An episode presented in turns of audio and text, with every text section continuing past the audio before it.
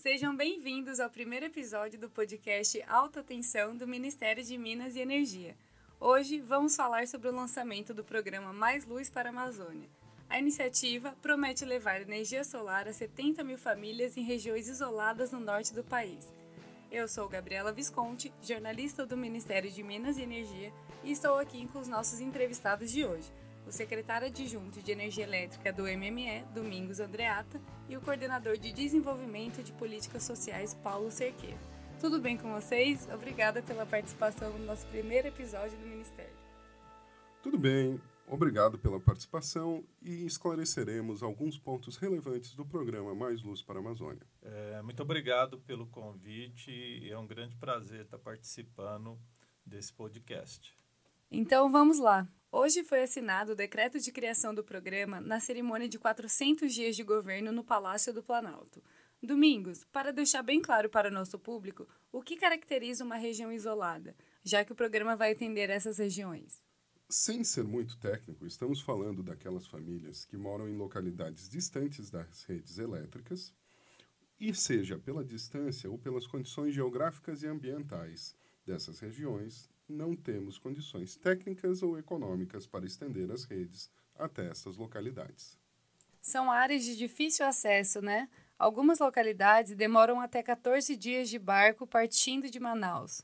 Paulo, como a energia elétrica pode melhorar a qualidade de vida dos beneficiários do programa? Olha, Gabriela, coisas que parecem simples para a gente, como acender uma lâmpada ao se levantar à noite, poder tomar um copo de água gelada, ou assistir à televisão após um longo dia de trabalho passarão a fazer parte da vida destas pessoas. Então, de imediato, as pessoas terão mais confortos em suas casas e em suas vidas. Em seguida, virão os benefícios com educação, segurança e saúde.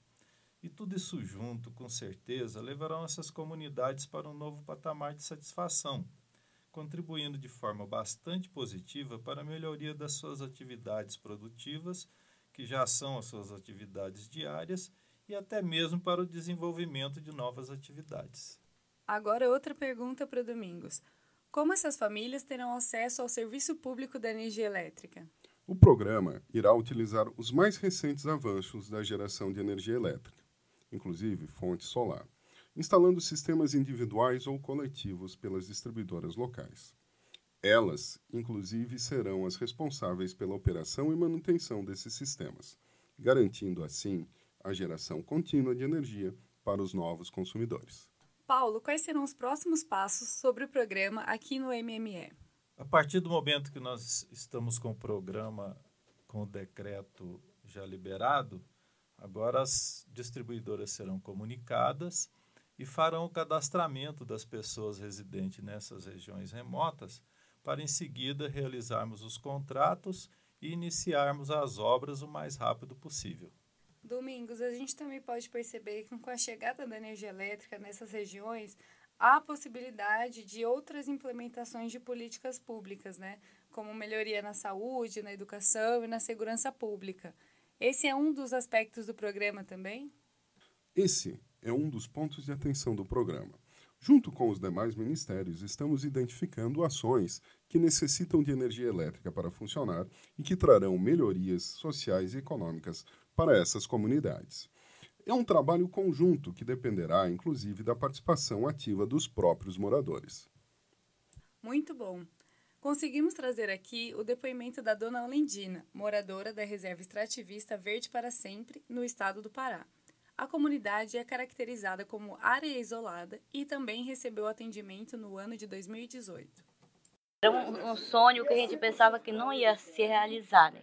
E graças a Deus, a gente foi uma surpresa quando vieram para fazer esse cadastramento e, e quando nem bem pensemos, chegou e melhorou muito, bastante, porque antes a gente, quando a gente não tinha como contribuir com combustível, a gente não tinha energia, né?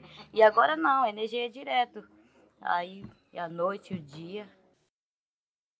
Paulo, o que você sente ao ouvir esse depoimento da dona Lendina? O que você responderia a ela? Pois é, dona Lendina. Nós também estamos muito satisfeitos com a chegada da energia elétrica na sua comunidade, pois é o resultado de todo o trabalho de uma grande equipe aqui no governo federal.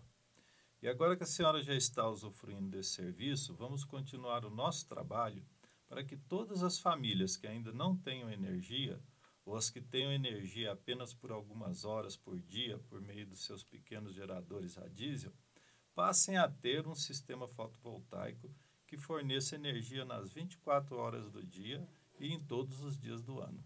Domingos, e para você? É para isso que o governo federal trabalha melhorar a vida do cidadão.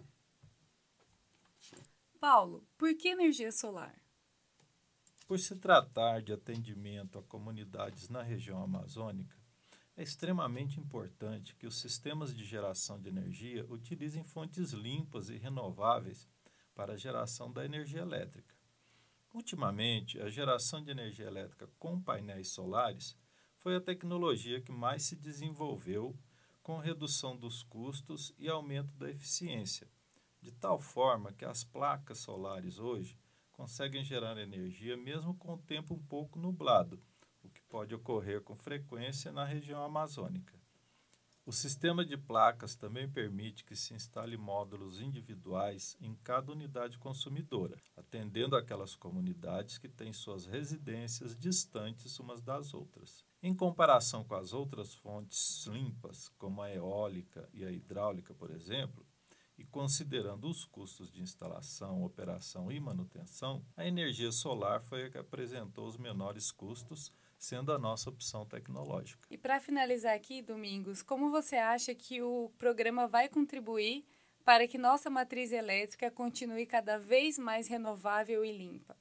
O programa Mais Luz para a Amazônia leva energia limpa e renovável para as regiões remotas do país. Essa energia, como toda a nossa matriz, continua sendo uma das mais limpas e renováveis do mundo. E chegamos ao fim do nosso primeiro episódio do podcast Alta Tensão do Ministério de Minas e Energia. Obrigada por ter ficado conosco até o final do episódio e eu agradeço demais a participação de vocês dois no nosso primeiro programa aqui do podcast. Até a próxima!